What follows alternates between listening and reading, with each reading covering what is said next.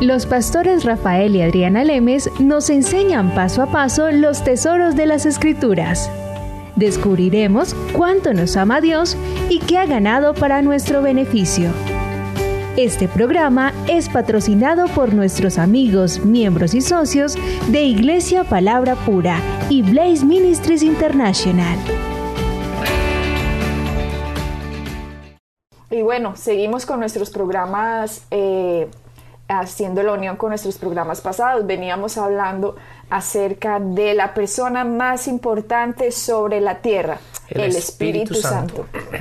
Así, Adriana, como estábamos hablando en los programas anteriores, hemos tocado un poquito el tema y realmente ah, para el beneficio de lo que estamos haciendo en este programa no hay necesidad de profundizar tanto, pero lo que, lo que le gusta a la gente es la simplicidad de la palabra, es la palabra en la cual ellos puedan oír y la puedan aplicar en su día a día, ¿verdad? Porque nos podemos, podemos hablar de cosas teológicas y del el hebreo y el griego y todas estas cosas, pero que realmente a la persona que oye, a la persona del día a día no les beneficia. Y lo importante y lo bueno del ministerio que Dios ha puesto en nuestras manos y que nosotros comunicamos es el hecho de que la, palabra que enseñamos es una palabra que es sencilla, es, es simple, ¿verdad? Porque el Evangelio se vive, lo viven las personas del día a día. No son, simplemente, no son simplemente aquellos selectos, que son aquellos pocos ah, llamados de Dios para hacer el Evangelio, no. Todo cristiano tiene que, tiene que caminar en la verdad del Evangelio. Y eso es lo que es importante, el traer a la gente una palabra sencilla, clara, que puedan entender y la puedan aplicar en su día a día. Sí, que no empiece a ufanarse de, uy, cuánto sabe y empiezan a hablarle a uno con una cantidad de palabras difíciles que uno no tiene ni la menor idea ni entiende absolutamente nada y a la hora del té cuando uno va a vivir la vida diaria no le sirvió de nada. Exacto. Las bendiciones de Dios vienen al hacer la palabra, ¿verdad? Porque la palabra dice en Santiago que seamos hacedores de la palabra, pero no solamente oidores. Y eso es lo que le pasa a la gran mayoría de la gente, que oye, oye, oye, pero no sabe cómo aplicar la palabra. ¿Por qué? Porque aquellos que la están enseñando, aquellos que la están hablando, predicando, a lo mejor lo hacen de tal manera que la gente se queda y dice, uy, qué conocimiento tienen, pero ellos se quedan exactamente igual. ¿Por qué? Porque no saben cómo aplicar aquello que han oído. Pero cuando uno les, dice la palabra sencilla, la simplicidad que encontramos en Cristo, y el simplemente decirle, oye, nosotros somos exactamente como ustedes, sino simplemente lo, aquello que nosotros leemos, aquello que estudiamos, lo aplicamos en nuestra vida. Es por ello que nosotros hemos visto las bendiciones de Dios, las bendiciones de Dios sobre nuestras vidas. Y eso es lo que nos gusta de comunicarlos a la gente. El que la gente entienda que el caminar en el Evangelio no es nada complicado, no es una cosa que solamente unos pocos selectos pueden obtener. No, el Evangelio es para todos. Y, está escrito de tal manera en que todos podamos caminar en, ello. Y Jesucristo dijo algo muy interesante justo antes, antes eh, en los últimos en los últimos días que estuvo en la tierra, que cuando le estaba hablando a los discípulos, les dijo, es valioso, es primordial, es muy importante que yo me vaya, porque cuando yo me vaya, yo les voy a mandar, el Padre les va a mandar el Espíritu Santo. Y les dijo, el Espíritu Santo va a ser como yo, pero va a estar no solamente con ustedes, sino va a estar en ustedes. Y el Espíritu Santo les va a enseñar, les va a enseñar aquellas cosas que, van a venir, les va a, les va a guiar. Él es el Maestro y Él está dentro de ustedes. Y eso es tan valioso que la gente entienda que ahora no es como el Antiguo Testamento, ¿verdad? Como estábamos hablando anteriormente, en que la gente estaba guiada de una manera externa. ¿verdad? Por aquellos, por los profetas o por la, por la gente de Dios. Pero ahora Ahora estamos guiados por el Espíritu Santo que está en nosotros. Y ese es, un valor que tenemos que, cuidar con, tanto cariño. Tenemos que entenderlo. ¿Por qué? Porque tenemos a Dios en nosotros y Él quiere lo mejor para nuestras vidas. Ahora tenemos que meternos en la palabra y ver qué es lo que el Espíritu Santo nos va a enseñar el día de hoy. Lo que tú dices es muy verdadero. La idea de todos los ministerios es que la gente en determinado punto pueda depender de la palabra de Dios.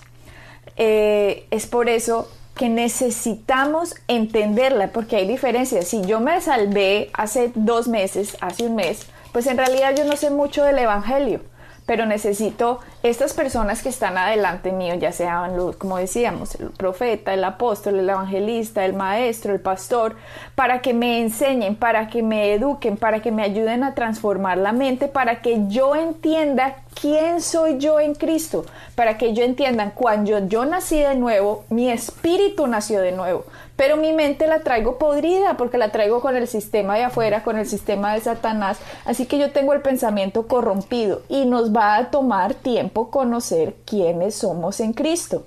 Pero para esto están estos ministerios y también para esto están los dones del Espíritu Santo, como el don de sabiduría, el don de sanidad, el don de conocimiento, el don de, de profecía, el don de discernimiento de espíritus. Bueno, estos dones para qué están? Están puestos en el cuerpo de Cristo para cuando yo estoy en mi proceso, siempre van a haber personas en los cuales se mueven los dones más que en otras. ¿Para qué? Para ayudarme a mí a que yo dependa de la palabra de Dios, para enseñarme, para que yo entienda cómo Cristo, con lo que hizo en la cruz, yo puedo salir de ese mundo de las tinieblas del que fui trasladada y poder vivir las promesas en mi vida.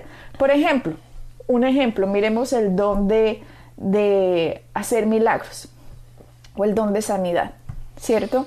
Eh, este don se mueve mucho más en ciertas oficinas que en otras. Por ejemplo, en la oficina del evangelista. En los evangelistas, correcto.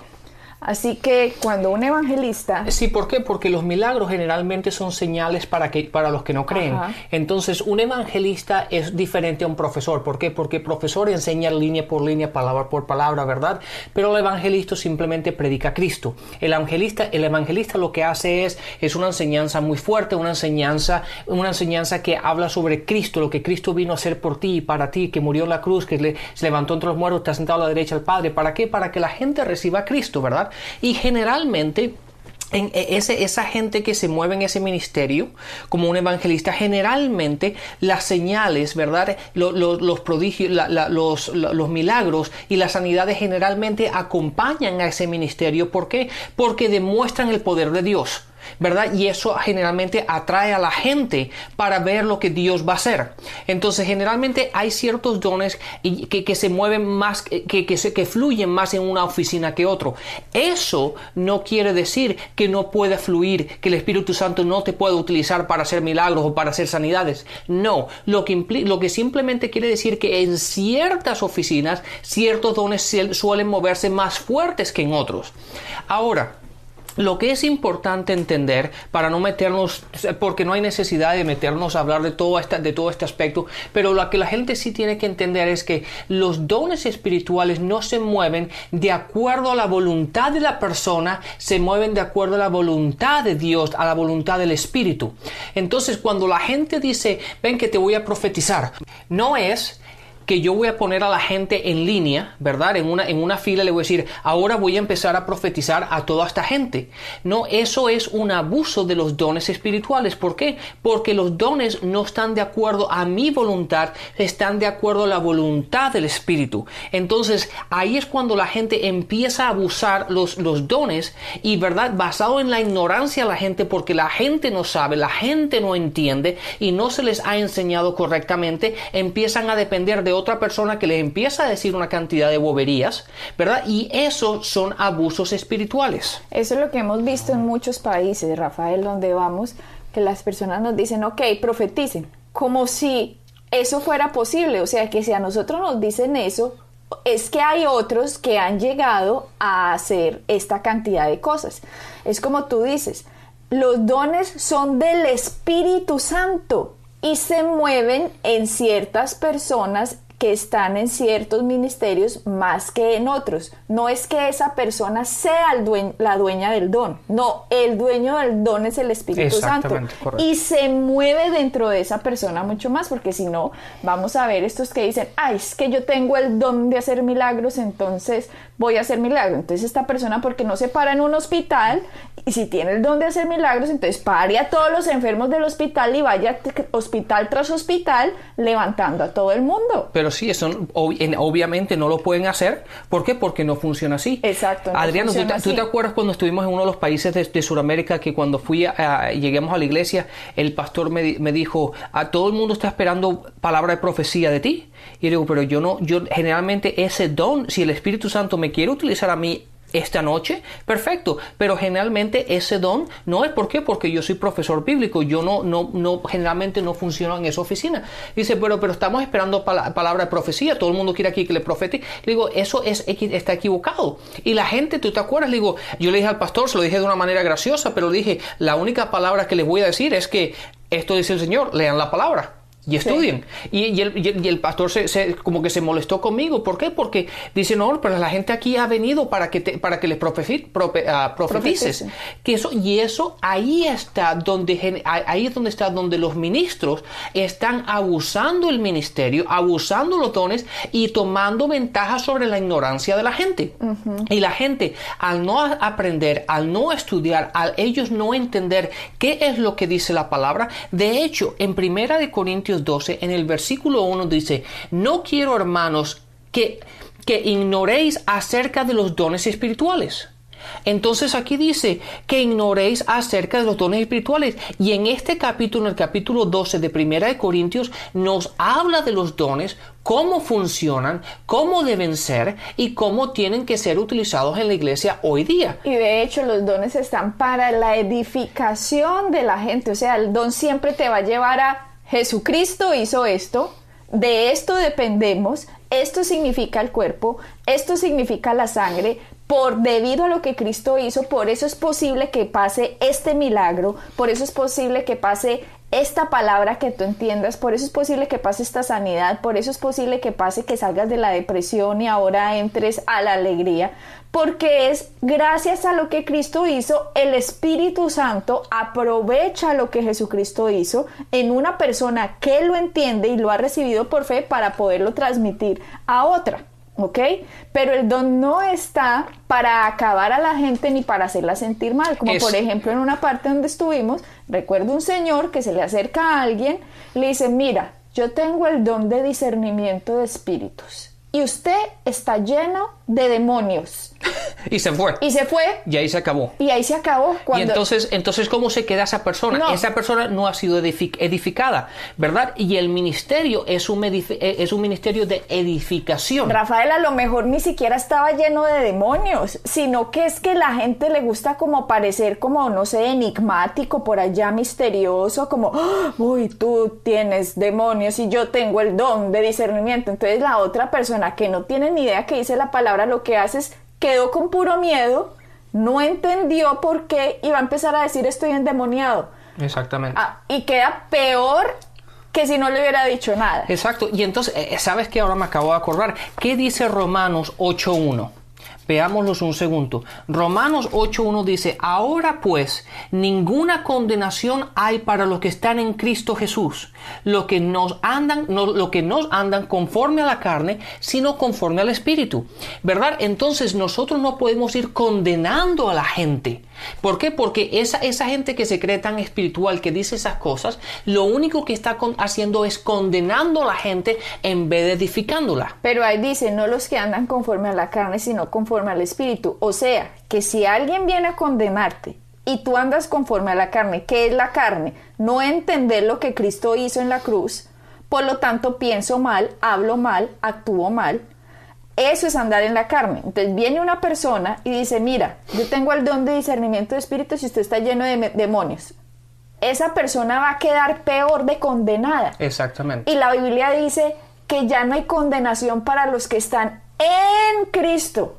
Ojo, aquí no estamos diciendo que ya no hay condenación, porque los que no han recibido a Cristo van a recibir la condenación cuando mueran por su ignorancia de no haber recibido al Salvador que ya los había salvado. Sí. Pero ahora una persona que está en Cristo, se supone que todos los ministerios y que los dones del Espíritu Santo es para ayudar a edificar el cuerpo de Cristo, para sacarlo de la ignorancia, para ayudarlo a que sea feliz, para ayudarlo a que sea sano, para ayudarlo a que salga del fracaso de la pobreza y entre en la prosperidad que Jesucristo ya ganó por nosotros. Pero cuando el don los que dicen tener el don, lo que hacen es humillarlo a usted, hacer lo que se sienta condenado, hacer lo que se sienta culpable, en vez de edificarlo, darle la mano y levantarlo, decirle que usted es la justicia de Dios en Cristo Jesús, estas personas simplemente son disfrazados dentro del cuerpo de Cristo que vienen a hacer daño. Exactamente, y hacen un gran daño. Y realmente, Adriana, si lo vemos, si, lo, si sabes que, si lo vemos de una manera muy simple y clara, vayámonos a lo que hizo Jesús. En algún momento en el Evangelio, en los cuatro Evangelios, vemos donde Jesús condenó a una persona, pero no le dio una palabra de liberación. No. Muchas veces, ¿qué fue lo que hizo Jesús? Jesús los confrontó para que esta persona se dé cuenta cuál era el error, pero después le dio la solución para ver la claridad, ¿verdad? Para ver la luz. Y eso está bien. Entonces, no hay nada malo que le diga, confrontemos a una persona y le digo, oye, tienes que dejar de caminar de esta forma o tienes que dejar de hacer eso. Pero al mismo tiempo decirle, esto es lo que tienes que hacer y esto es lo que dice Dios y esta es la luz y esta es la salvación. Y esto fue lo que hizo Cristo por ti y por lo tanto tú puedes dejar de hacer esto, porque si entiendes quién eres en Cristo, ya tus frutos van a ser la santificación, ya tus frutos van a ser diferentes, pero las personas no están teniendo frutos, Rafael, simplemente porque no han entendido la raíz, de la raíz de quiénes son en Cristo. No saben, Rafael, no entienden. Es como si una persona se volviera simplemente cristiana, pero tiene un velo un velo que no le deja ver quién soy yo, qué hizo Cristo por mí, qué significa la justicia, qué significa que ya no soy condenado, qué significa que soy libre de la culpa. ¿Cómo puedo yo andar ahora en amor? Porque Dios me amó tanto. Cuando las personas empiezan a entender esto, empieza a renovarse la mente. Y cuando la mente se renueva es porque los ministerios que hay puestos en delante de ellos están haciendo su trabajo. Cuando una persona empieza a depender de la palabra, el ministerio cumplió su trabajo porque la persona empieza a depender de las llagas de Cristo, de que Jesucristo se hizo pobre para yo ser enriquecido, empieza a depender de que debo cuidar las palabras que salen de mi boca, empieza a depender de que debo hablar solo la palabra de Dios en cada circunstancia en que yo me enfrente. Esos ministerios, como decíamos, están para la edificación del cuerpo de Cristo. O sea, que usted sea edificado, que usted entienda quién es usted cuando usted nació de nuevo. Porque quién es uno, uno sabe quién es uno. Cuando nació del papá y de la mamá y todas las cosas que ha hecho y cómo ha vivido, uno sabe eso. Pero cuando uno nace de nuevo, se llama un segundo nacimiento. Y ahora tenemos que enterarnos qué fue lo que pasó dentro de nosotros para poder vivir la vida que Jesucristo ya ganó y ya prometió por nosotros. Y cuando ya estamos viviendo esa vida, Rafael, ahora sí otro va a poder ser afectado por nosotros, vamos a poder guiar a otro, a decirle, mira, esto fue lo que entendí, esto fue lo que apliqué. Así que esos dones se van a empezar a poder mover dentro de estas personas que están entendiendo quiénes son en Cristo. Exactamente. Entonces, no permitas, no permitas que por ninguna circunstancia la gente te que la gente te controle o que la gente te condene, sino simplemente cuando estas personas abusan estos dones y estas personas están diciendo algo contrario a la palabra, es bueno que tú vayas a la palabra y que lo verifiques tú. Date cuenta que la palabra y el espíritu siempre van a estar de acuerdo. Dios no va a decir algo que vaya contrario a la palabra. Entonces, cuando una persona le dice a usted algo que, que, que usted piensa, oye, ¿por qué habrá dicho eso? Váyase a la palabra y si la palabra no, da, no lo verifica y no va conforme a ello, olvídese. No. se sienta condenado, sino es simplemente que la gente le gusta sentirse espiritual, que la gente piensa, quiere que piense que ellos son utilizados de Dios y todas estas cosas y, van, y van diciendo y van hablando cosas que lo único que hace es confundir y hacer daño a la gente pues, de hoy. Ahora que tú dices eso, no hace por ahí cuatro años, cinco años, estaba en una iglesia que en un país que venía una persona de Miami, recuerdo. Fui a la iglesia a escucharlo a ver qué decía y en la iglesia había una señora que conozco muy dedicada, una señora muy dedicada al Señor, una señora que estudia la palabra de Dios, una señora que busca la palabra de Dios, que se mete debajo, está en una iglesia, escucha buenos maestros de la palabra Y sencillamente esta persona fue también a esta reunión que te estoy diciendo, cuando le dice esta persona, a ver, tu mujer, la para, ¿no? Venga que esto dice el Señor. Entonces yo dije, bueno, vamos a ver qué dice el Señor a esta persona que yo conozco. Pasa esta persona, Rafael, y le dice, esto dice el Señor, ni creas que has tocado el borde de mi manto, ni creas que has llegado a donde yo estoy. Y yo, ahí sí me dio fue una risa. Y yo me paré y dije, habladurías. ¿Por qué? Porque la palabra dice en Hebreos que gracias a la sangre de Cristo nosotros tenemos entrada directa al trono de Dios. Por lo tanto, ya no necesitamos ningún intermediario porque Cristo derramó su sangre para que el Hijo de Dios pueda entrar con confianza y con seguridad al lugar santísimo gracias a lo que Jesucristo hizo. Así que este personaje que está diciendo, ni creas que me has tocado, ni creas que has llegado a mi trono, yo, a mí me provocaba, Rafael, como pararme en ese sitio y decirle, usted profeta que se dice profeta mentiroso, me provocaba. O sea, yo no hice eso, primero no era mi iglesia, no era ni siquiera la iglesia donde yo iba, simplemente fui porque llegaba usted invitado y yo quería saber qué era lo que estaba diciendo. Pero cuando le dice esto a esta señora que yo conozco, lo que sucedió es que me dio risa y rabia. Risa porque este era un engañador. Porque si nos vamos a la palabra, la palabra dice que tenemos entrada delante de Dios. El que recibe a Jesucristo como su Señor y Salvador, ya no hay condenación, ya no hay culpa. Tenemos entrada directa ante el Padre y ya le podemos decir al, Padre, papá, Abba Padre, Papito Dios, para que este señor personaje vaya y le diga a esta señora, ni creas que has tocado el borde de mi manto. Entonces, ¿qué pasó con esta señora, Rafael? Salió aburrida. Claro. Aburrida, cabizbaja. Y menos mal, yo estaba ahí afuera. Yo le dije, vea, lo que él le dijo, no crean ni jota. Porque es que ahora no se trata de que usted va a tocar el manto. No, Cristo nos abrió el camino. Y gracias a lo que Cristo hizo, nosotros ahora ni siquiera, ni siquiera nos vamos a parar de lejos. No, David le dice, estamos sentados en lugares celestiales con Cristo Jesús, con nuestro Padre.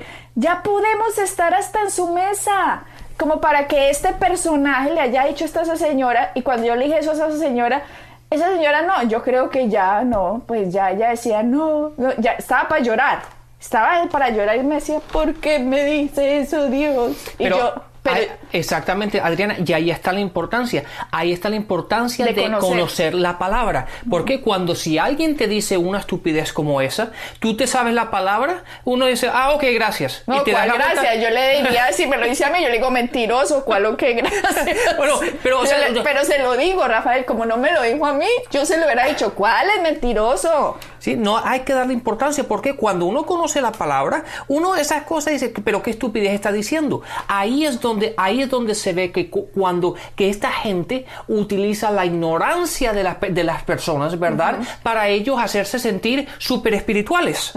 Y ahí es donde obviamente uno dice, oye, pero esta gente sí es bien ignorante. ¿Verdad? Y esta gente está abusando los dones espirituales y hablando de Dios, utilizando el nombre de Dios en vano, que eso es básicamente, porque obviamente la palabra dice, como tú lo acabas de decir, estamos sentados en lugares espirituales en Cristo. Es verdad, la palabra dice eso.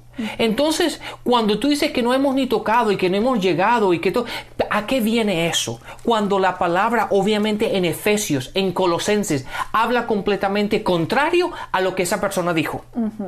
Y ahí está. Entonces, ahí es donde tenemos que tener cuidado de no ser utilizados por estas personas, estos personajes que se la pasan yendo de iglesia en iglesia diciendo esto es lo que dice Dios y son un montón de boberías. ¿Por qué? Porque van contrarias a la palabra. Rafael, ¿se imagina que yo no hubiera estado ese día delante de esa señora? A lo mejor yo no hubiera tenido la oportunidad de decirle, eso que le dijeron a usted es mentira. Eso es algo que está usando Satanás para que usted se sienta condenada, para que se sienta culpable, para que se sienta aburrida, para que crea que Dios no la quiere, que crea que Dios no la ama. Despierte, porque tanto amó Dios al mundo que envió a Jesucristo, a su único Hijo, para salvarnos. Y cuando nos ha salvado somos sus hijos amados.